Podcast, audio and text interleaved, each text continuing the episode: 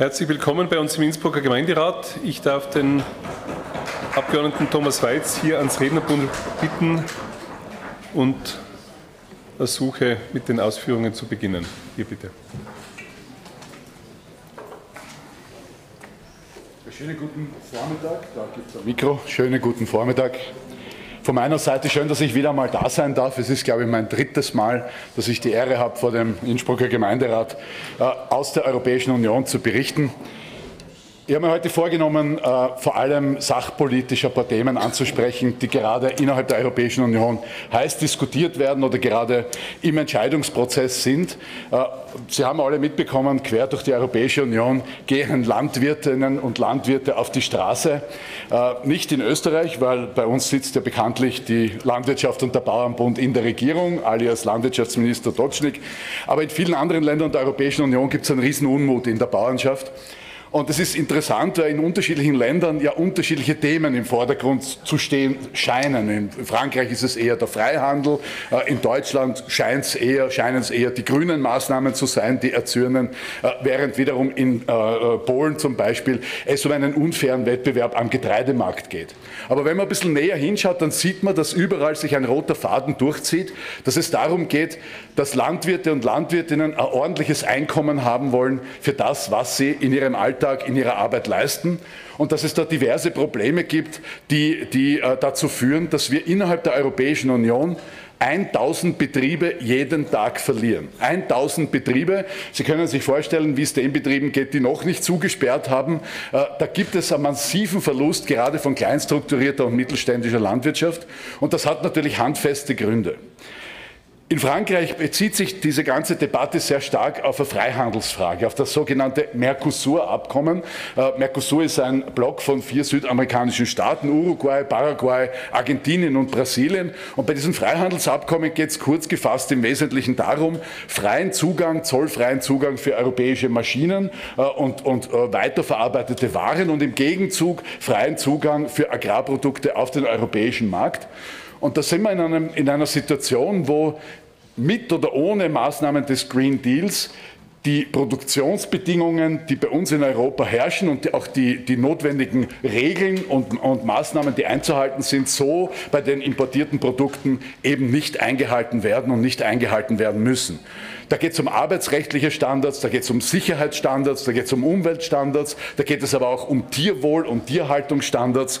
Und dieses Freihandelsabkommen, nicht nur dieses, aber das ist sehr in der Debatte, würde diese unfaire Konkurrenz am europäischen Markt verschärfen. Und Klarerweise müsste man sagen, naja, logisch, man müsste ja dieselben Standards anwenden für Produkte, die von außerhalb der Europäischen Union kommen, als äh, die, die man eben auch für die eigene Produktion äh, anwendet. Äh, nur ist dem nicht so.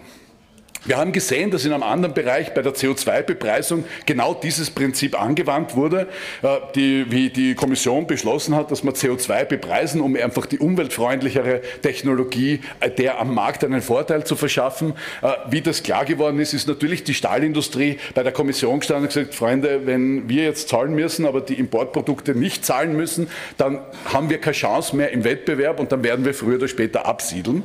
Und da hat die Kommission etwas erfunden, was sich Carbon Border Adjustment Mechanism nennt, äh, übersetzt äh, ein CO2-Grenzabgabenmechanismus, was in Wirklichkeit nur eine Worterfindung ist für CO2-Zoll, aber Zoll dürfen wir nicht sagen wegen einer Welthandelsorganisation.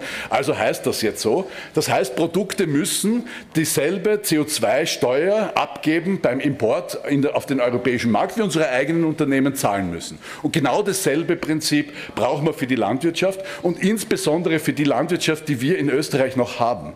Ich weiß nicht, ob Ihnen und euch das bewusst ist, dass unsere kleinstrukturierte Landwirtschaft in Österreich innerhalb der Europäischen Union eine Rarität darstellt. Das gibt es fast nirgends mehr. Und warum gibt es das bei uns noch? Weil wir eine Bevölkerung haben, die österreichisch kauft, sehr viel, weil es die Zusammenarbeit mit dem Tourismus gibt, weil es auch eine relativ gute Förderlandschaft für Bergbetriebe, aber auch für, für die Kleinstruktur gibt in Österreich. Nur diese Landwirtschaftsstruktur ist weiterhin dermaßen unter Druck, auch in Österreich, weil mit all den Förderungen können wir nicht ausgleichen, dass unsere Landwirte mit ihrer Produktion, die im europäischen Vergleich samt und sonders auf der positiven Seite steht, auf der umweltfreundlichen, auf der menschenfreundlichen und auf der tierfreundlichen Seite, mit dieser Art von Produktion nicht mehr konkurrieren können mit den Massenprodukten aus anderen europäischen Ländern und mit den Importen. Und Dort finden sich dann die Begründungen für viele dieser, dieser Landwirtschaftsproteste wieder. Und da braucht es Lösungen. Da braucht es Lösungen, wie wir dafür Sorge tragen, dass nämlich Landwirtinnen und Landwirte die Leistungen, die sie erbringen und die sie für die Öffentlichkeit erbringen, auch entsprechend abgegolten bekommen. Denn es geht natürlich um Lebensmittelproduktion zuerst und das ist ein hohes öffentliches Gut, aber es geht auch um ein sauberes Wasser, es geht um eine gute Luft, es geht um einen Boden und eine Erhaltung des Bodens, sodass man auch in Zeiten von Klimakrise auch in 20, 30 oder 40 Jahren noch produzieren können mit unseren landwirtschaftlichen Flächen. Und es geht auch, und das ist für mich ein besonders wichtiges Thema, auch um einen, sage ich mal, freundlichen und humanen Umgang mit unseren Nutztieren. Da komme ich gleich zu einem speziellen Thema äh, und das ist äh, der Tiertransport. Ähm, man hat ja im Laufe der letzten Jahre äh, sehr viel zu diesem Thema gehört. Ähm, ja, Österreich exportiert keine Schlachttiere, es werden aber wohl durch Österreich durch Schlachttiere transportiert, oft unter sehr, ähm, sage ich mal, bedenklichen Bedingungen. Nicht nur, auch werden Tiere lebend nach Österreich importiert, um hier geschlachtet zu werden. Zum Beispiel Schweine, ich komme aus der Steiermark und bei uns wurden Schlachthöfe errichtet mit äh, EU-Subventionen, ähm, in dem Fall äh, Kana, Macheta, äh, wo, wo Schlachtkapazitäten aufgebaut wurden, die aus der Region gar nicht bedient werden können.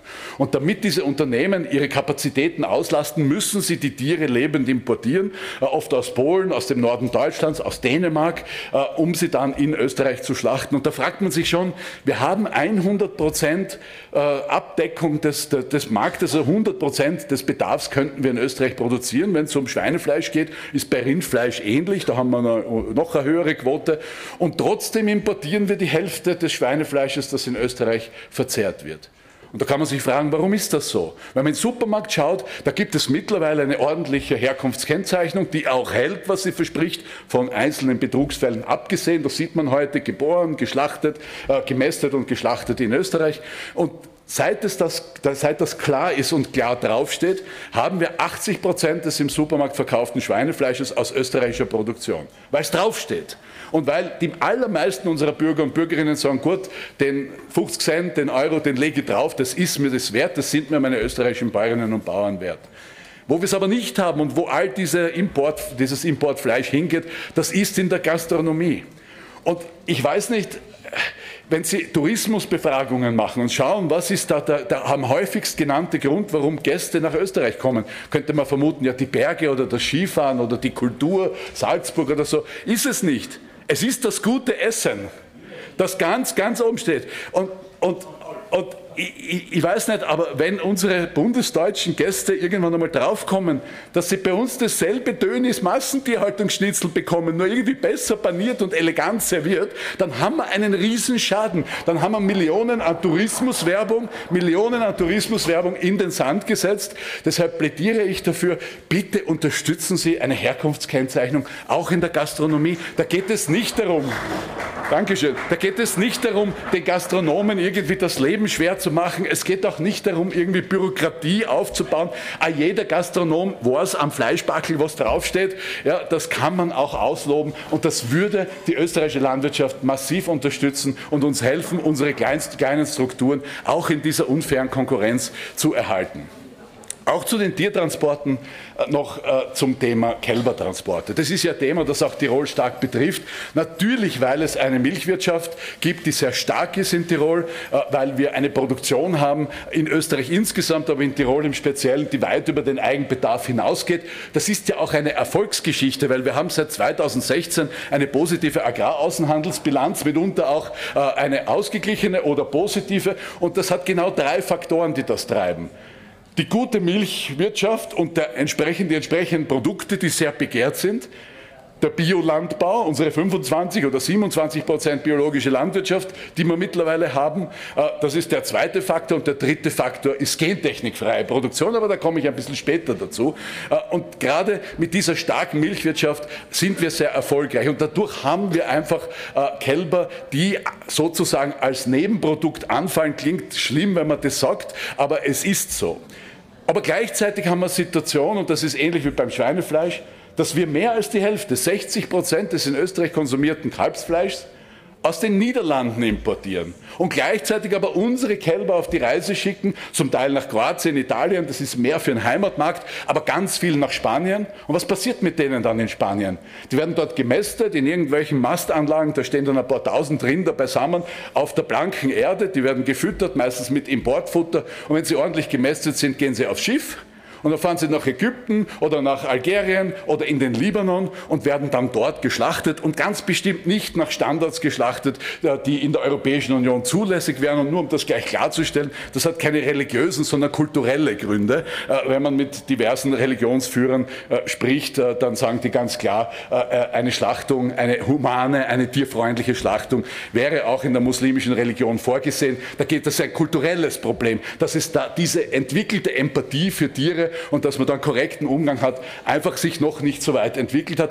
Aber wir müssen einfach hinschauen und sagen, das sind, da wird gearbeitet nach Standards, die in der Europäischen Union nicht zulässig sind, eigentlich illegal wären, äh, sogar kriminell wären. Äh, und das sollte man unseren Tieren nicht antun. Und deshalb auch wiederum bitte ein Appell, schauen wir, dass wir investieren, dass wir die Tiere in Österreich halten, dass wir sie bei uns messen, dass wir unseren Eigenbedarf aus eigener Kraft decken und das den Tieren nicht antun. Ich möchte Sie aber auch informieren, was da von der Europäischen europäischen Ebene kommt. Es gibt eine neue Vorlage eines neuen Tiertransportgesetzes äh, von der Kommission. Wir werden es nicht mehr fertig bekommen in dieser Legislaturperiode, äh, aber wir haben schon begonnen daran zu arbeiten und wir werden das sofort wieder aufnehmen nach den europäischen Wahlen. Äh, und da ist zum Beispiel der Vorschlag oder auch das Bekenntnis drinnen, Kälber erst ab fünf Wochen zu transportieren.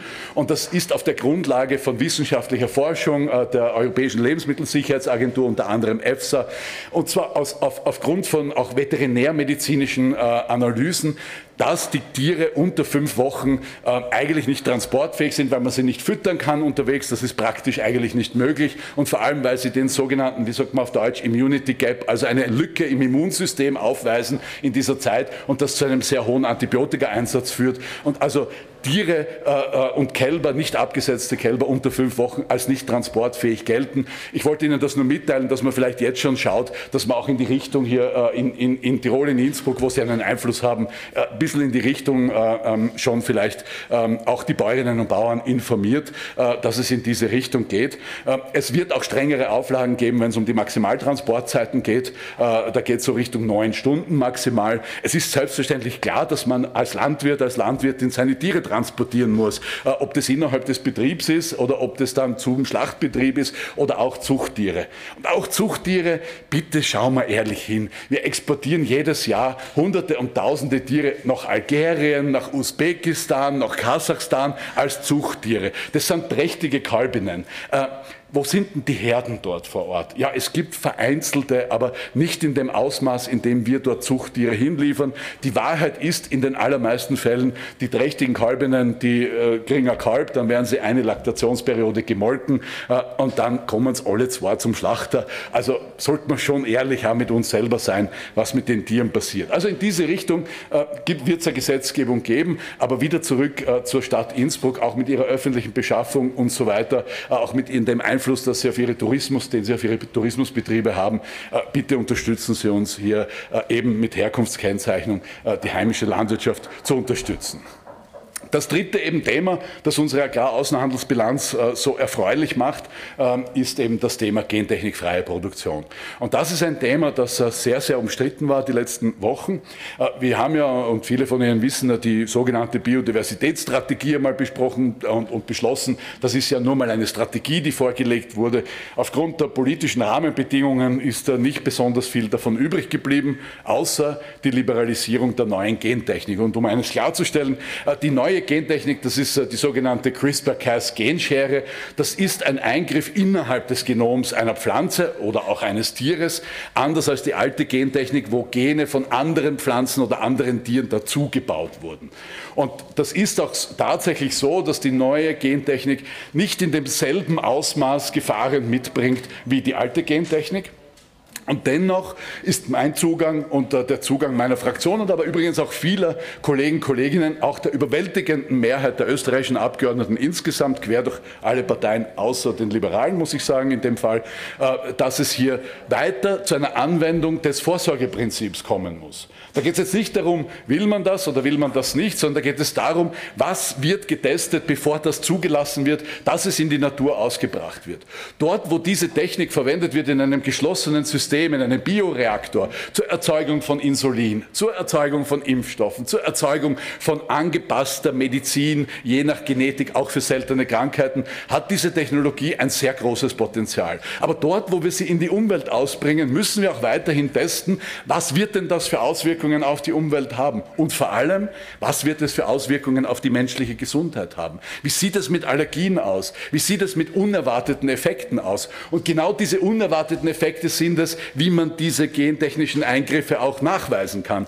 Denn sie sind leider nicht so genau, wie manchmal uns die Industrie weismachen möchte. Äh, man möge sich dazu mit Spezialistinnen und Spezialisten, Wissenschaftlerinnen unterhalten, die zu dem Thema arbeiten. Es ist ganz klar, man erkennt diese Eingriffe an den sogenannten Kollateralschäden, also an den unerwünschten Schäden, die man am Genom verursacht. Und auch das wiederum ein Grund, warum man diese Dinge bitte testen muss, bevor man sie äh, auf die Natur und auf die Menschen loslässt. Und wenn das gut getestet ist, gut, dann können wir uns anschauen, ob da vielleicht einmal was Sinnvolles drinnen äh, oder daraus entsteht ich da, bin da nicht ganz so überzeugt davon, dass wir das unbedingt brauchen in der Landwirtschaft, äh, aber da komme ich ein bisschen später noch dazu. Was passiert ist im Europäischen Parlament, ist, dass ähm, plötzlich im Herbst ein Vorschlag der Kommission kam, der in Form einer Eilgesetzgebung oder Notfallsgesetzgebung durch das Parlament durchgedrückt wurde. Üblicherweise dauert bei uns ein Gesetzesvorhaben mindestens ein Jahr. Selbst wenn alle konstruktiv daran mitarbeiten, es dauert, ist Demokratie, da müssen viele eingebunden werden und dann mit dem Rat die Verhandlungen, das dauert seine Zeit. Dieses Gesetz hätte durchgedrückt werden sollen innerhalb von vier Monaten im Eilverfahren. Ich weiß nicht, wo der Notfall herkommt, warum wir das durchdrücken müssen. Das hat zu Situationen geführt, dass wir im Agrarausschuss Abänderungsanträge formuliert haben zu einer Vorlage, die nicht einmal noch vorgelegen hat. Stellen Sie sich das vor, Sie, ich komme hier in den Gemeinderat und sage, bitte machen Sie einen Abänderungsantrag, aber ich sage Ihnen nicht, was in meinem Bericht drinnen steht. Also es ist wirklich, es war ein, eine Umgehung der Demokratie, auch eine Umgehung der öffentlichen Debatte. Und die Vorschläge, die von der Kommission kamen, haben eine Totalliberalisierung vorgesehen. Kein Vorsorgeprinzip mehr, auch Kennzeichnung nicht mehr von Lebensmitteln, nur mehr von Saatgut entsprechende ähm, äh, fehlende Maßnahmen zur, zur Sicherstellung der Koexistenz, dass gentechnisch freie Produktion neben Gentechnikproduktion existieren kann und faktisch ein Verbot, Produkte als gentechnikfrei auszuloben, faktisch ein Verbot, Regionen als gentechnikfreie Produktionsregionen auszuloben. Und das hat schon einiges an, äh, ähm, sage ich mal, Ärger verursacht, nicht nur bei mir. Äh, wir haben äh, unser Bestes gegeben, hier Widerstand zu leisten. Und ich kann Ihnen sagen, auch wenn die Parlamentsposition äh, stark die Liberalisierung weiterhin befürwortet, das mit der Kennzeichnung haben wir hinbekommen. Und zwar, das war eine sehr knappe Abstimmung, dass weiterhin sowohl Saatgut als auch die Lebensmittel gekennzeichnet werden müssen. Gerade beim Saatgut ist es auch wichtig, weil wenn es am Saatgut nicht mehr draufsteht, ja, wie will ich denn das dann selbst als Landwirt wissen, was ich da jetzt anbaue. Das wäre das Ende jeder gentechnikfreien Produktion gewesen.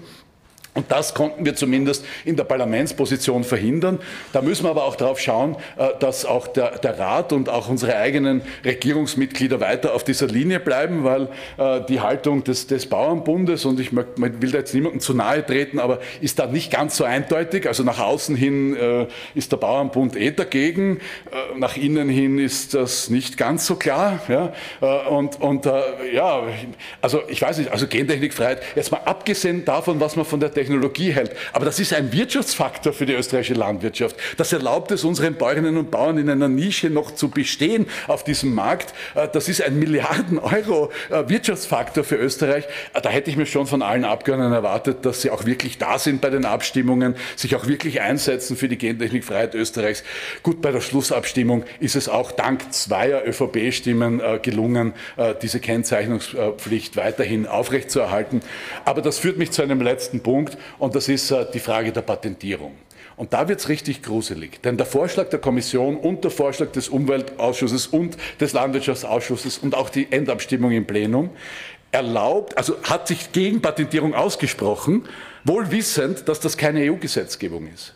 Das Europäische Parlament und auch der Rat haben keinen Einfluss darauf, was in Europa patentiert werden kann, weil das europäische Patentrecht ist keine EU-Rechtsmaterie, sondern das sind bilaterale Verträge zwischen 38 europäischen Staaten und die Regeln, was patentiert werden kann, können nur einstimmig verändert werden. Und bereits jetzt haben wir über 1200 Patentanträge von neuer Gentechnik. 1200 Anträge und interessant ist zu, sich anzusehen, was sind denn das für, für, für, für Organismen und für, für Sorten, die da äh, beantragt wurden, weil man hört ja oft sehr viel, ja mit der neuen Gentechnik, da werden wir das, äh, da können wir die Pestizide reduzieren und da können wir dann Sorten entwickeln, die dem Klimawandel angepasst sind und die die Dürre aushalten und lauter schöne Dinge.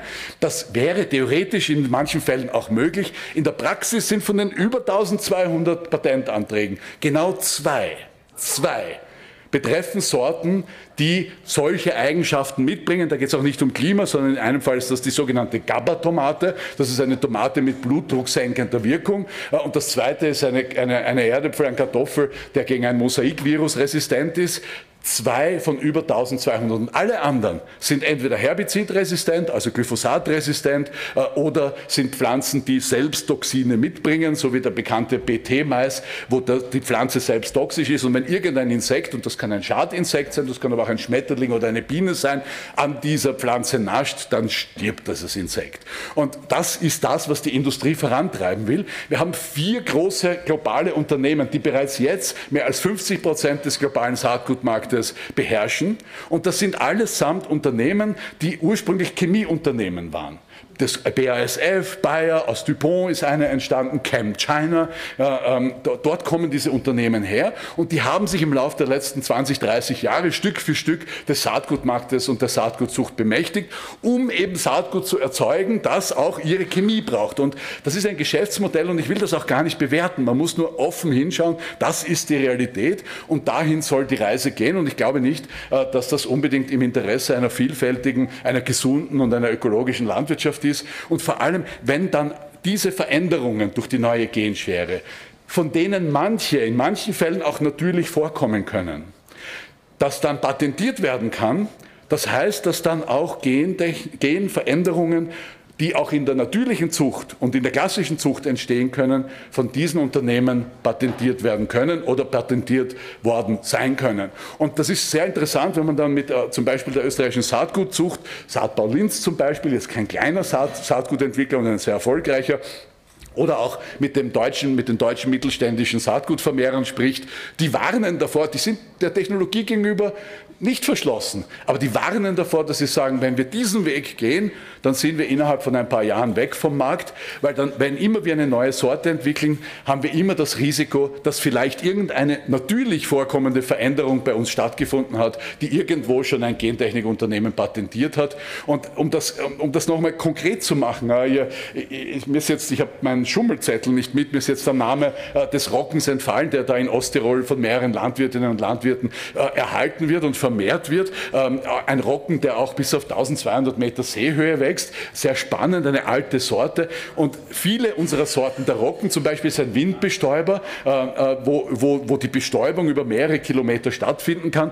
Nun, wenn sich eine gentechnisch veränderte Sorte, auf die ein Unternehmen ein Patent hat, in diesen Rocken einkreuzt, dann gehört diese Sorte dem Unternehmen, das das Patent auf diese gentechnische Veränderung hat. Und das ist wirklich eine Entwicklung, die sehr, sehr bedenklich ist. Wenn wir nicht aufpassen, übertragen wir äh, einigen wenigen multinationalen Unternehmen das Recht, Leben zu patentieren und, äh, und weiter eine Kontrolle über den Saatgutmarkt zu übernehmen. Und das ist weder für das Recht der Bäuerinnen und Bauern, ihr eigenes Saatgut weiter zu vermehren, noch für unsere mittelständische, noch für unsere mittelständische äh, Saatgutvermehrungsindustrie eine gute Nachricht. Da gibt es auch Widerstand Stand. Äh, allerdings, ja, wie gesagt, keine EU-Rechtsmaterie, also da kommt einiges auf uns zu. Äh, gut, dann stoppe ich an dem Punkt. Dankeschön, Herr Bürgermeister, und äh, stehe Ihnen für Fragen zur Verfügung. Vielen herzlichen Dank für diese sehr spannende Erzählung und den Ausflug in die große Welt der Lebensmittel, was die EU hier alles macht. Ich eröffne die Debatte und darf der Frau Klubobfrau Denk das Wort erteilen. Bitte? Vom, äh, vom Platz, ja, bitte. Herr Abgeordneter, vielen Dank. Ich durfte Ihnen ja jetzt das dritte Mal schon zuhören. Herzlich willkommen bei uns. Also, wenn ich bei uns so schaue, Vegetarier und Veganer nehmen ja sehr zu. Bitte melden Sie Ihnen zu Wort, Herr Onay. Und auch das Feingefühl für die Lebensmittelproduktion nimmt ja sehr zu, wie mir erscheint vor allem seit der Zeit Corona. Und wenn im deutschen Fernsehen oft durchziehe, die haben das, bei uns kenne ich das nicht, aber die haben sehr viele Sendungen, wo ja alle Lebensmittel mit Angabe der Marken auch genauestens detailliert kontrolliert werden und dann auch uns als Konsumenten berichtet wird, was kann man da besser machen oder wie kann man das selber einfacher herstellen. Wobei das mit dem selber machen ja auch immer schwieriger wird, weil die Leute immer weniger Zeit haben dazu. Jetzt, Entschuldigung, meine Stimme. Jetzt habe ich aber äh, eine Frage. Und zwar, gestern oder vorgestern habe ich gelesen, jede Misthaufen sein Kraftwerk, sagt die Frau Gewessler. Wenn ich aber schaue, am 20.03.23, Rinderzucht Austria, wenn ich zitieren darf, Herr Bürgermeister. Landwirtschaft im Fokus der Gesellschaft. Der Verkehrssektor verzeichnet seit 1990 den stärksten Anstieg der Emissionen, während die Landwirtschaft einen deutlichen Rückgang verzeichnete, hauptsächlich aufgrund des Rückgangs des Rinderbestandes. Also woher soll dann in Zukunft, Entschuldigung, ich muss das jetzt so flapsig sagen, der Mist für die Energieerzeugung kommen? Ich meine, ich weiß schon, man kann auch Schweinemist nehmen oder Eselmist oder was auch immer, aber wir haben ja immer gelernt, ich bin jetzt 55 Jahre, für uns war immer vom Bauern die Kuh, die haben wir gegessen. Es war so. Mhm. Dann haben wir auf einmal gehört, na, Rinder sind ja gar nicht gut, weil die haben so einen hohen CO2-Ausstoß. Mhm. Also da müssen wir jetzt schauen, dass wir das Ganze irgendwie eindämmen. Jetzt denke ich immer, wenn wir immer mehr Vegetarier und Veganer kriegen, brauchen wir auch weniger Lebensmittel. Jetzt rede ich aber nur von Österreich. Wenn ich dann schaue, dass äh, laut letzter Erkenntnis Amerika, also USA immer noch der größte Rindererzeuger ist, äh, reden ja wir in Österreich jetzt von kleinen Dimensionen. Und meine zweite Frage an Sie wäre zum Thema Arbeiten in der Landwirtschaft. Ich finde das eine sehr schöne Aufgabe, aber leider Gottes haben ja wir jetzt die Themen nur mehr Work-Life-Balance. Und die Work-Life-Balance, glaube ich, mit der Landwirtschaft passt nicht zusammen, weil das Tier äh, muss und darf ja 24-7 betreut werden. Also da gibt es nicht am Freitagmittag den Kulli hinlegen und sagen, schönes Wochenende. Da gibt es kein Wochenende, keinen Urlaub, kein gar nichts. Kein Weihnachten, kein Ostern. Also wie passt das jetzt mit, mit Work-Life-Balance zusammen? Und sehen Sie da in Zukunft ein Problem, dass immer mehr Leute auch aufgrund, dass sie nicht hauptberuflich davon leben können und es ja. immer mehr Nebenerwerbsbauer gibt, dass da viele sagen, es wird mir einfach zu viel Arbeit, im wahrsten Sinne des Wortes. Vielen Dank. Ich darf noch die nächste Wortmeldung dazu nehmen und dann wäre ich für die Antwortrunde. Frau Stadträtin Christine Oppis-Blörer, bitte. Bürgermeister, Herr Abgeordneter, vielen herzlichen Dank. Äh, wir haben es ja schon hier äh, wiederholt begrüßen dürfen und äh, die Initiative, dass wir die europäischen Abgeordneten hier bei uns im Haus haben, ist, denke ich, etwas ganz Gutes und ich möchte es wiederholen, was ich auch beim letzten Mal gesagt habe, weil es mir so wichtig ist. Ich halte die kommunale Ebene und die europäische Ebene für die beiden wichtigsten Ebenen in der politischen Gestaltung und in der Gestaltung der Lebensräume der Menschen. Dazwischen ist viel verhandelbar, sei es auf Bezirksebene, auf Landeshauptleute, Landeshauptmenschen, wie es äh, in ihrer Sprache heißt, äh, bis zu den Nationalstaaten.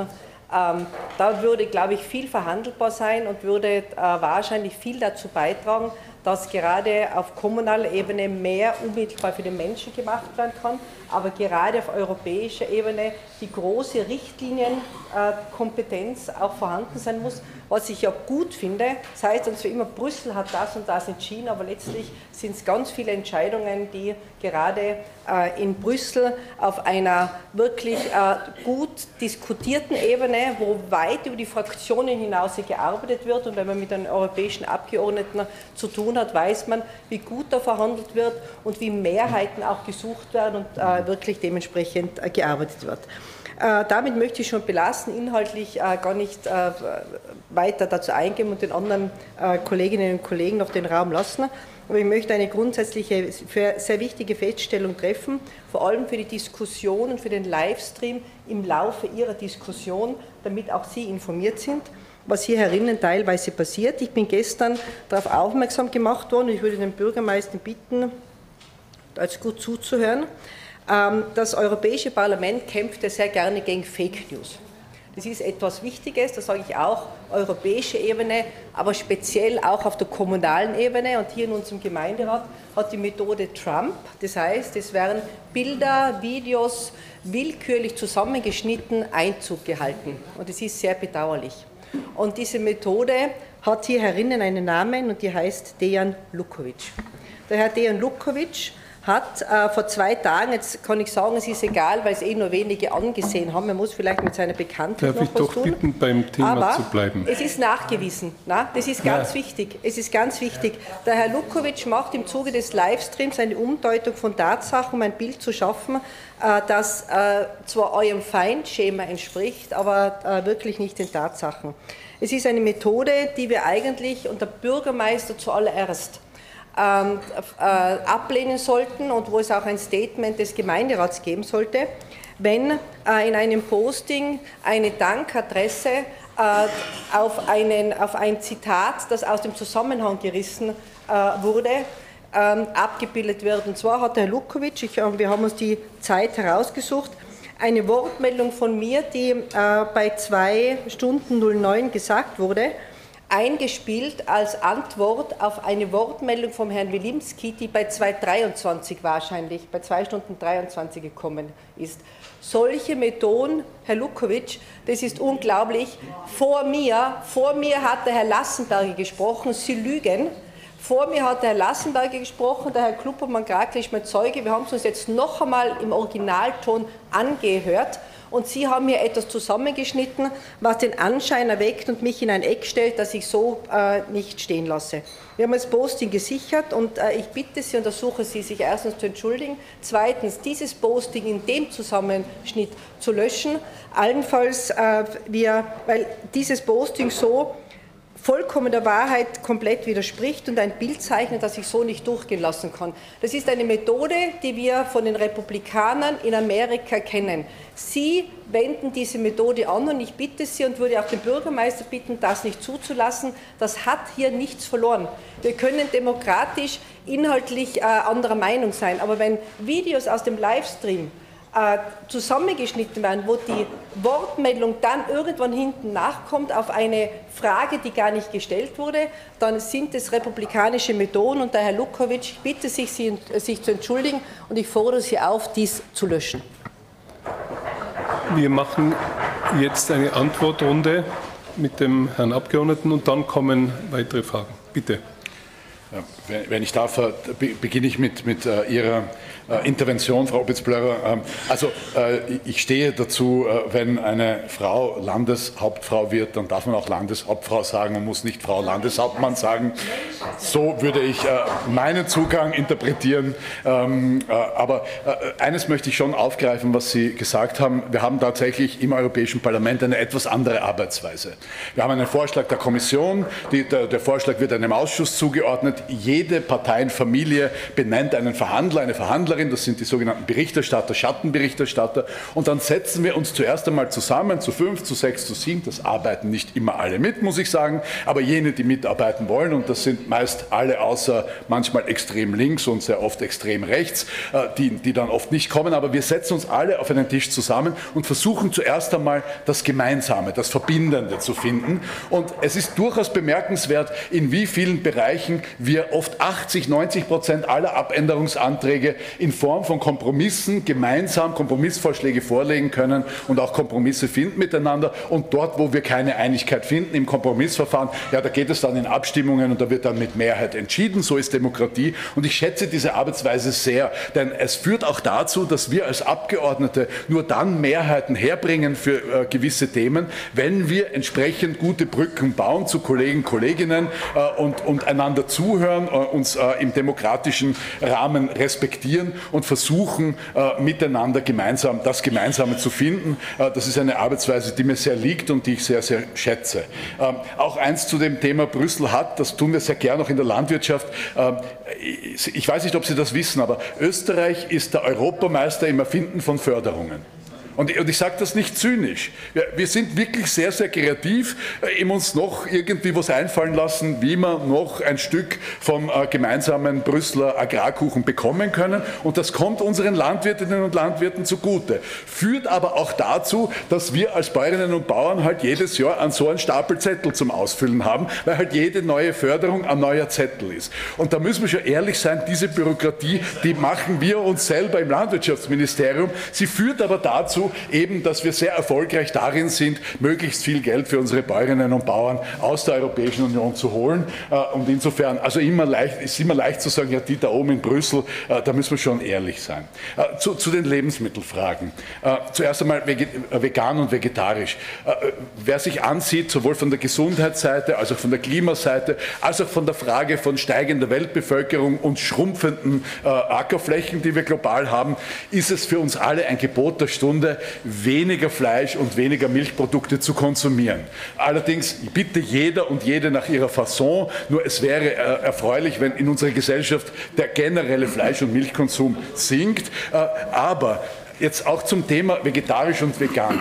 Was aus meiner Sicht keine Lösung ist, ist von einem guten österreichischen äh, bäuerlichen Produkt aus meiner Sicht äh, immer sehr erfreulich, wenn es biologisch ist, äh, aber auch wenn es aus einer guten Berglandwirtschaft kommt, umzuschwenken dann auf irgendein Veganprodukt, wo im Supermarkt vegan draufsteht und wenn man näher schaut, was ist da eigentlich drinnen, dann haben wir Palmöl, aha, ja Palmöl, was ist Palmöl? Da werden global äh, die letzten Urwälder zerstört dafür, das hilft uns genau gar nichts in der Klimakrise äh, oder Kokosöl, ein ähnliches Thema, und dann hochverarbeitete Produkte kaufen und glauben, wir tun damit was Gutes für das Klima oder wir tun damit was Gutes für die Landwirtschaft, das ist leider ein Irrtum. Deshalb, ich unterstütze sehr Ihren Zugang zu sagen, Produkte möglichst nah vom Produzenten, von der Produzentin, ja, selber machen ist natürlich immer eine gute Wahl, wenn man die Zeit dazu hat, aber es gibt ja auch Bauern, Bäuerinnen, Bäuerinnenmärkte, es gibt lokale Produzenten, Produzentinnen, die gute Verarbeiter sind äh, und wo man Produkte kaufen kann. Äh, das ist ein Zugang, den ich sehr unterstütze. Das mit dem Misthaufen ist so, dass aus, aus meiner Sicht äh, wir, wir versuchen, gesamtgesellschaftlich runterzukommen von den CO2-Emissionen. Das ist eine Herausforderung für alle Bereiche, für die Industrie, für den Verkehr, für uns persönlich, für die Landwirtschaft. Das ist überall eine Frage. Und die Frage ist, wo kann ich CO2-Emissionen oder auch Methan- oder Ammoniak-Emissionen leicht einfangen, ohne damit grundsätzlich unsere Wirtschaftstätigkeit zu behindern. Und das ist eine schwere Abwägungsfrage. Und da ist äh, die, das Auffangen von Methan, äh, das Auffangen von Ammoniak aus äh, landwirtschaftlichen ähm, Gülle oder Mistprodukten ist eine Option, die mit überschaubarem Aufwand äh, äh, machbar ist, äh, auch im Sinne von äh, Rückgewinnung von sogenannten Biogas, äh, das äh, fossiles Gas ersetzen kann. Das ist machbar. Es muss nur so gestaltet sein, dass das für die Landwirtinnen und Landwirte auch umsetzbar ist, weil wir haben eben nicht die Betriebe mit 1000 Rinder oder so, sondern wir haben viele kleinstrukturierte Betriebe und das heißt, die Investitionen in diese Technik, die sind vergleichsweise hoch, wenn man sich den Betrieb ansieht und da muss entsprechend entsprechend äh, entweder mit den entsprechenden Förderungen gearbeitet werden oder man äh, hat mehr gemeinschaftliche Verarbeitung und Versorgung eben dieser Reststoffe aus der Landwirtschaft. Also es kann nicht, was nicht sein kann, ist, dass es dann wieder auf dem Rücken der Bäuerinnen und Bauern bicken bleibt und man sagt, na ihr macht es jetzt, ja, aber dabei verdienen sie eh ohnehin schon fast nichts. Und das ist auch die Frage auf diese Work-Life-Balance. Ich bin selbst Landwirt, ich bin Forstwirt, ich bin Imker, wir haben auch Schafe zu Hause, also auch äh, Grünland und Viehhalter. Ich traue mich gar nicht sagen, aber es ist in der Südsteiermark ein Bergbauernbetrieb, Zone 3. Sie werden sich fragen, wo sind die Berge bei uns, aber, aber es ist über 700 Meter und es ist sehr steil bei mir. Wenn wer schon mal in der Südsteiermark war, in der Weingegend, weiß das. Äh, ja, also, also ich, ich, ich, stelle mich hier nicht auf selbe Niveau wie Ihre Bergbauernbetriebe, ganz sicher nicht, auch vom Klima her nicht, aber ich weiß, was ein Stalle leiten ist und wie äh, zäh es ist, das zu bewirtschaften und ich weiß, was Viehhaltung ist. Und ich mache das mit Freude und Leidenschaft. Und viele meiner Berufskolleginnen machen das mit Freude und Leidenschaft. Äh, Work-Life-Balance, also ich weiß nicht, ich hundertmal lieber arbeite ich drei Stunden länger, aber an der frischen Luft, in der Natur, als in irgendeiner, ich persönlich, jetzt, ich will niemandem zu nahe treten, aber als in einer Fabrikshalle am Fließband, ja, äh, wenn ich dann heimgehen kann um fünf. Also viele der Berufskolleginnen machen das für ihr Leben gern, aber wir müssen dafür Sorge tragen, dass sie auch einen fairen Lohn dafür bekommen, weil nur zubezahlen zum eigenen Betrieb und dann 365 Tage für den Stall äh, zur Verfügung stehen, kein Urlaub, kein Wochenende und wenn um zwei in der Früh Wirbel ist im Stall, dann stehst du auf und dann gehst du in, in die Arbeit. Da müssen wir dafür sorgen, dass die Bäuerinnen und Bauern ein ordentliches Geld dafür bekommen. Äh, und vielleicht auch noch zum Verkehr, ich meine, das ist ein Thema, da muss ich schon auch sagen, da haben alle Fraktionen äh, der österreichischen Abgeordneten zusammengearbeitet, um diese, äh, äh diese ähm, äh, Gesetzgebung zur Wegekostenrichtlinie und so äh, irgendwie hinzubekommen. Es ist uns leider nicht gelungen. Ich sage es ganz offen hier. Wir haben wirklich versucht, äh, äh hier eine Lösung herbeizubringen, die, die äh, äh Tirol erlauben würde, einen fairen Mautbeitrag äh, zu verlangen und damit die, die, das Umsatteln auf die Schiene zu erzwingen oder auch eine fairere Verteilung der Alpentraversale auf, auf, andere Pässe auch zu erreichen. Ähm, und, und, das ist ein Thema, da müssen wir dranbleiben, das können wir so nicht akzeptieren und da können Sie auf die Unterstützung aller Abgeordneten im Europäischen Parlament, äh, die wir aus Österreich und Senden zählen. Da, da sind wir einig und ziehen wir an einem Strang. Ich mache jetzt folgenden Vorschlag, wenn das für euch okay ist. Äh, aufgrund der fortgeschrittenen Stunde würde ich die jetzt vorliegenden Wortmeldungen, es sind drei, nehmen und dann schließen wir die aktuelle Stunde, okay? Es ist als erster von den dreien gemeldet Kollege Lukowitsch, dann Abler und Duftner. Bitte. Ja, ich muss doch kurz äh, die falsche Behauptung der Kollegin Christine Opitz-Blörer berichtigen. Äh, wenn man sich das Video ansieht, meine Wortmeldung beginnt bei Minute 20, 20 Sekunden. Es ging um Russland, Trump, Ukraine etc. pp. Ich habe dann eben auch die Frage gestellt, wie der Kollege Wilimski äh, das mit den Fahndungslistenaussagen von Kickel sieht. Äh, der Kollege oder der europäische Abgeordnete Wilimski geht dann ab Minute 23 darauf ein, tätigt seine rechten bis rechtsextremen Aussagen äh, verteidigt eben diese Aussage zu den Fahndungslisten, wie ich es kritisiert habe, zu Trump, zu Putin, zu Russland. Der braucht dann circa bis 2940, da ist dann der Vizebürgermeister Lassenberger, der das Ganze moderiert, Ihnen ungefähr um 30, bei Minute 30 und 20 Sekunden das Wort dann übergibt. Und Sie tätigen um circa Minute 31 die Aussage und bedanken sich für die Aussagen, die Ausführungen des Herrn Wilimski und äh, bedanken sich dafür, dass er diese Aussagen ohne große Polemik tätigt. Das war die Kritik dran. Wen stört, dass es den Livestream gibt und damit Transparenz herrscht, was in diesem Gemeinderat gesagt wird, das ist eine andere Debatte. Äh, trotzdem vielen Dank äh, für die Ausführungen, äh, die Sie getätigt haben. Mich würde interessieren, äh, was, also diese, all diese Ausführungen zu Patenten, zu Gentechnikmanipulation etc., äh, sind ja die großen europäischen Themen. Was können wir da auf der Gemeindeebene machen, um gegen diese Bewegungen vorzugehen, gegen diese Entwicklungen anzugehen? Und dann natürlich auch die Frage zu den europäischen Wahlen, die ja bald anstehen, was Sie da als große Chancen sowie als große Risiken sehen würden. Danke sehr. Kollege Appler, bitte. Vielen Dank.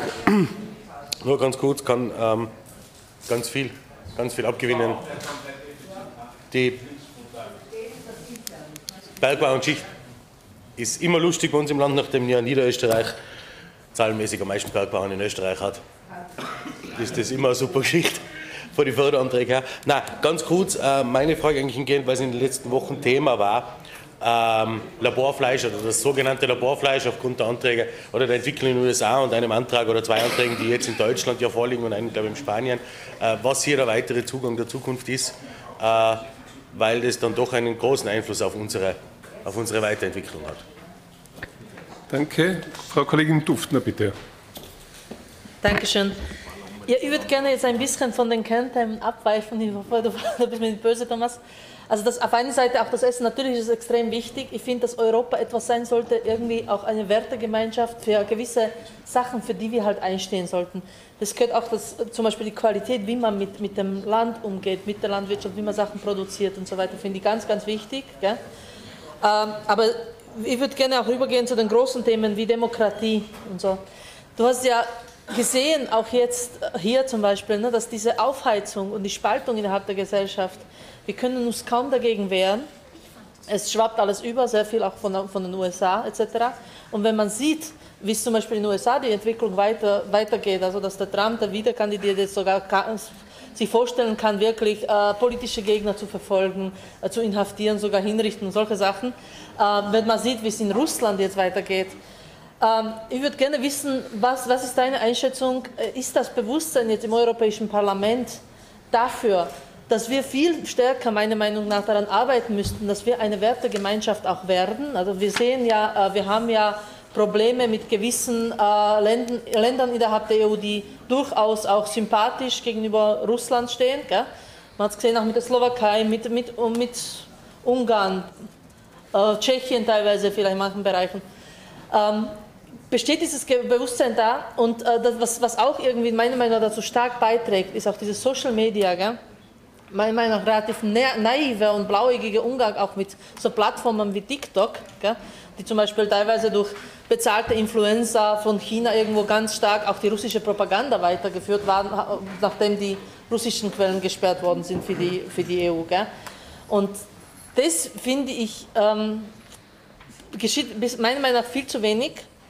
Äh, wir sind tatsächlich in Gefahr, gell, auch global gesehen, wenn man sieht, also USA, wenn es teilweise uns nicht als Verbündete weitersteht, auch militärisch zur Verfügung, denk mal, was heißt das für die EU, oder? Auf einer Seite eben in dieser Werteentwicklung, in dieser Gemeinschaft quasi, wo müsste man hin, damit wir das noch bewahren können, was, was irgendwie das Wertvollste ist, eben diese Demokratie, ähm, freie Meinungsäußerung und so ganz zentrale Werte, dass man halt nicht verfolgt wird, oder? Nur weil man eine andere Meinung hat. Und auf der anderen Seite auch militärisch, was glaubst du, ist es tatsächlich notwendig? Müssen wir jetzt wirklich aufrüsten äh, für die Zukunft, um äh, überhaupt sich selbst verteidigen zu können? Danke. Vielen Dank. Ich bitte um die Antworten. Äh, ja, danke für Ihre Fragen. Ich werde versuchen, sie ein wenig zusammenzuziehen, denn sie haben zum Teil miteinander zu tun. Aber zuerst vielleicht ganz konkret auf die Frage Laborfleisch. Also, äh, und das trifft auch ein wenig auf die vorher gestellte Frage zu, was ist ein Laborfleisch? Das wird in überwiegenden Fällen mit Stammzellen aus Kälberrückenmark äh, gewonnen.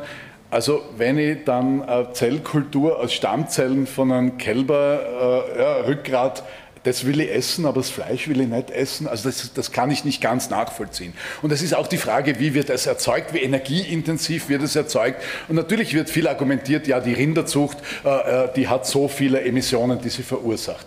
Muss man aber hinschauen, was für eine Art von Rinderzucht. Klar, wenn ihr Rind in irgendeinem Massentierhaltungsstall habt, das im Leben nie erwiesen gesehen hat, dass mit importierten Mais und importierten Soja aus Brasilien, wo der Urwald dafür abgeholzt wird, gefüttert wird, das wird alles einmal über, über den Atlantik gekarrt. Das ist auch eine Art der Fütterung, für die ein Rindermagen nicht gebaut ist, äh, weil, weil die Vergärung in, in den drei äh, Mägens ist dafür gebaut, um Raufutter zu, zu, zu vergären und es kommt dann durch diese Fehlfütterung eben auch zu viel mehr Emissionen.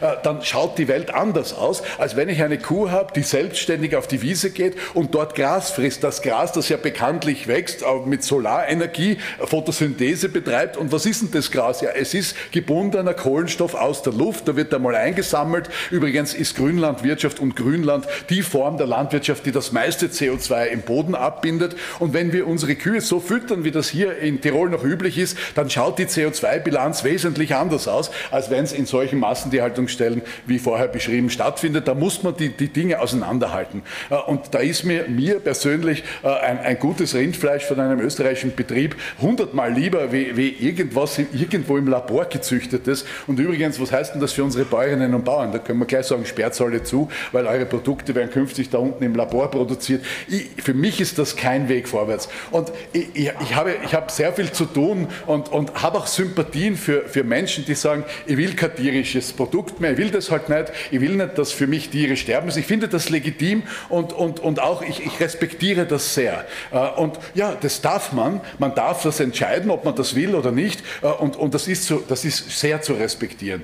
Äh, nur nur äh, es, es ist, wie, wie vorher schon beschrieben, ja, auch nur dann eine Lösung, wenn es regional produziert wird, wenn es kurze Transportwege hat äh, und, und wenn man nicht äh, über andere eben wiederum äh, äh Anbautechniken eh wieder denselben Schaden verursacht. Äh, und, und äh, das geht auch in die Richtung, was kann man lokal tun? Und das tun Sie ja, da brauchen Sie meine Ratschläge wirklich nicht. regionale Vermarktung, regionale Marken etablieren, die Landwirtinnen unterstützen, dass so viel wie möglich hier im Land produziert wird und entsprechend auch den Landwirtinnen ein, ein gutes Einkommen verschaffen, dass sie es gar nicht notwendig haben, irgendwelche Gentechnikprodukte anzubauen in Tirol. Äh, sie machen das ja in, in vielerlei Hinsicht schon sehr, sehr gut, also im europäischen Kontext äh, ganz hervorragend. Man kann immer noch Dinge natürlich weiterentwickeln, ganz bestimmt. Äh, also da will ich Ihnen gar nicht allzu viele Ratschläge erteilen. Ich glaube, das haben Sie absolut nicht notwendig.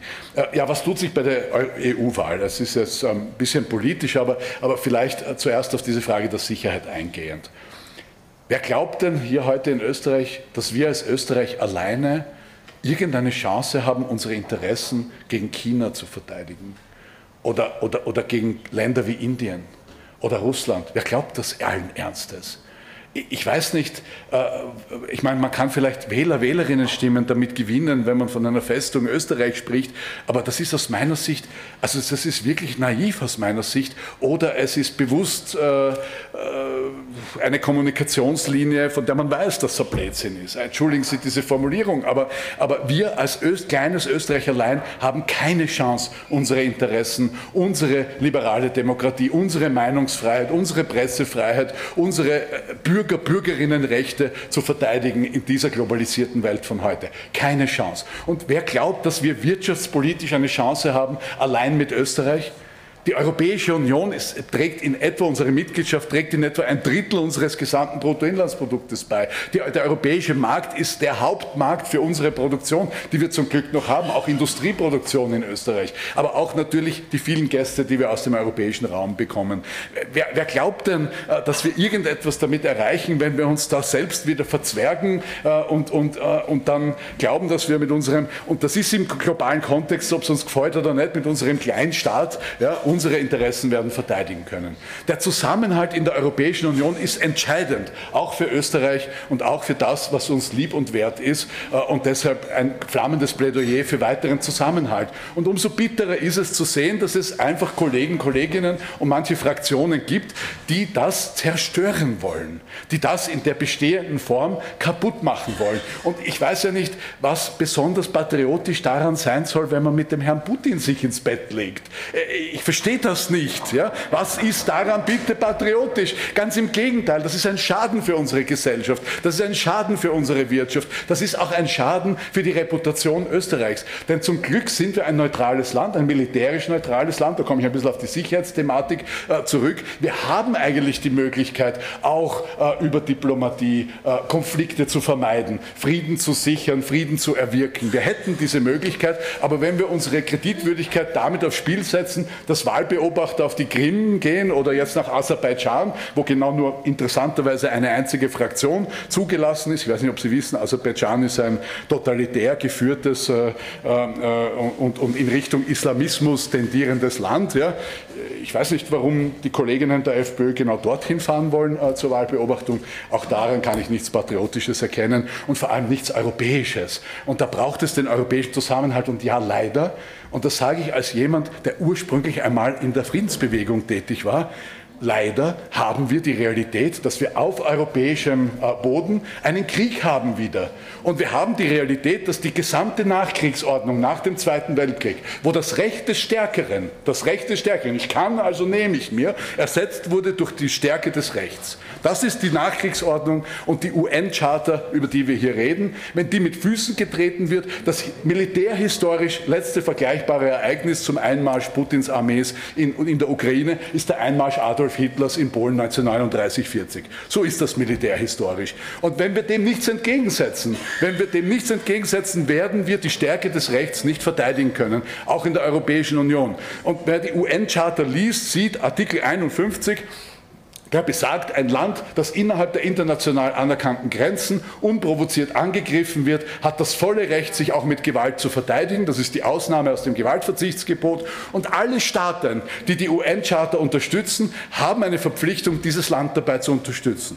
Und das heißt für Österreich definitiv nicht Waffen liefern, denn wir sind ein militärisch neutrales Land und ich bin der Meinung äh, und, bin, äh, und setze mich stark dafür ein, dass wir das auch bleiben. Aber das äh, ent entledigt uns nicht auch unserer Pflicht der UN-Charta gegenüber, die Ukraine zu unterstützen mit Generatoren, mit, mit humanitärer Hilfe, mit medizinischem Gerät und so weiter und so fort. Denn der Herr Putin wird nicht aufhören in Luhansk und Donetsk. Der wird nicht aufhören in Cherson. Der marschiert weiter. Und der nächste, die nächsten sind die Moldawier. Und wer dem Herrn Lavrov zugehört hat, äh, ja, dass das mit der Unabhängigkeit der baltischen Staaten, das ist eigentlich illegal gewesen damals von der Sowjetunion. Aha, also die baltischen Staaten sind die nächsten. Schön. Willkommen dann im nächsten Weltkrieg. Das können wir nicht brauchen. Dem muss Einhalt geboten werden. Und da muss auch Österreich einen Beitrag leisten. Und vor allem die Europäische Union muss auch lernen, außenpolitisch an einem Strang zu ziehen, mit einer Stimme zu sprechen. Und es kann nicht sein, dass dann einzelne Länder wie Ungarn oder jetzt eben leider die Slowakei dann innerhalb der Europäischen Union die Erpresser spielen ja, und, und, und diese Prozesse blockieren. Wenn wir es nicht schaffen, selbst in Europa unsere Sicherheit in die eigene Hand zu nehmen, dann, dann werden wir möglicherweise verlassen sein, wenn es zum Tag kommt, wo wir sie brauchen. Denn leider, und Sie haben das beschrieben, ja, was in den USA passiert, die Aussagen des Herrn Trump ja, äh, sind ja wirklich äh, äh befremdlich. Der sagt, naja, also weiß nicht, ob ich das, wenn die nicht 2% Verteidigungsbudget einzahlen, soll sich der Russe doch nehmen. Ja? Hallo? Äh, ja? Also wir können können uns leider aufgrund der globalen Entwicklungen auch nicht mehr auf die USA verlassen und müssen selber schauen, wie wir in Europa eine Sicherheitsarchitektur zustande bekommen. Und da komme ich auf den letzten Punkt, aufrüsten. Nur damit das für alle hier klar ist. Alle 27 EU-Staaten zusammen haben das zweitgrößte Militärbudget der Welt. Fünfmal mehr wie Russland. Und sehen wir irgendwo eine entsprechende Sicherheitsarchitektur, die da auch irgendwie den Namen wert ist? Nein, weil es gibt keinen gemeinsamen Einkauf, es gibt kaum Interoperabilität. Europa, die Europäische Union hat also 120, 129 verschiedene Waffensysteme, die USA übrigens 35. Ja. Das funktioniert alles nicht miteinander. Es gibt keine gemeinsame Industriepolitik in dieser Richtung. Es ist in Wahrheit, jedes Land hat eine, eine, eine, eine quasi die gesamte Militärstruktur von unten nach oben. Es ist in in Wahrheit eine riesen Steuergeldverschwendung, die wir hier sehen und da braucht es mehr Zusammenarbeit. Es kann nicht sein, dass einzelne europäische Länder äh, in Konkurrenz um Rüstungsaufträge treten und sich gegenseitig preismäßig hochlizitieren lassen. Das ist alles Steuergeld, das fehlt uns in der Gesundheit, das fehlt uns in der Bildung, das fehlt uns im Umweltschutz, das fehlt uns am Arbeitsmarkt. Hier, hier braucht es zuerst einmal Effizienz, bevor wir weiter hunderte Milliarden in ein ineffizientes System hineinschieben. Aber das ist dezidiert jetzt ein, auf europäischer Ebene gesprochen für uns in Österreich Österreich stellt sich die Frage anders. Wir brauchen eine ordentliche Landesverteidigung, die den Namen wert ist. Äh, und wir, wir haben diplomatische Aufgaben äh, und wir haben Unterstützungsaufgaben im zivilen Bereich. Und ich hoffe doch, dass wir militärisch neutral bleiben, denn das hat Österreich gut über die letzten Jahrzehnte gebracht und wird uns auch gut über die nächsten Jahrzehnte bringen. Ich hoffe da auf Ihre Unterstützung. Ich bedanke mich sehr, sehr herzlich. Es war sehr feurig. Behalte dir dieses Feuer für deine Anliegen.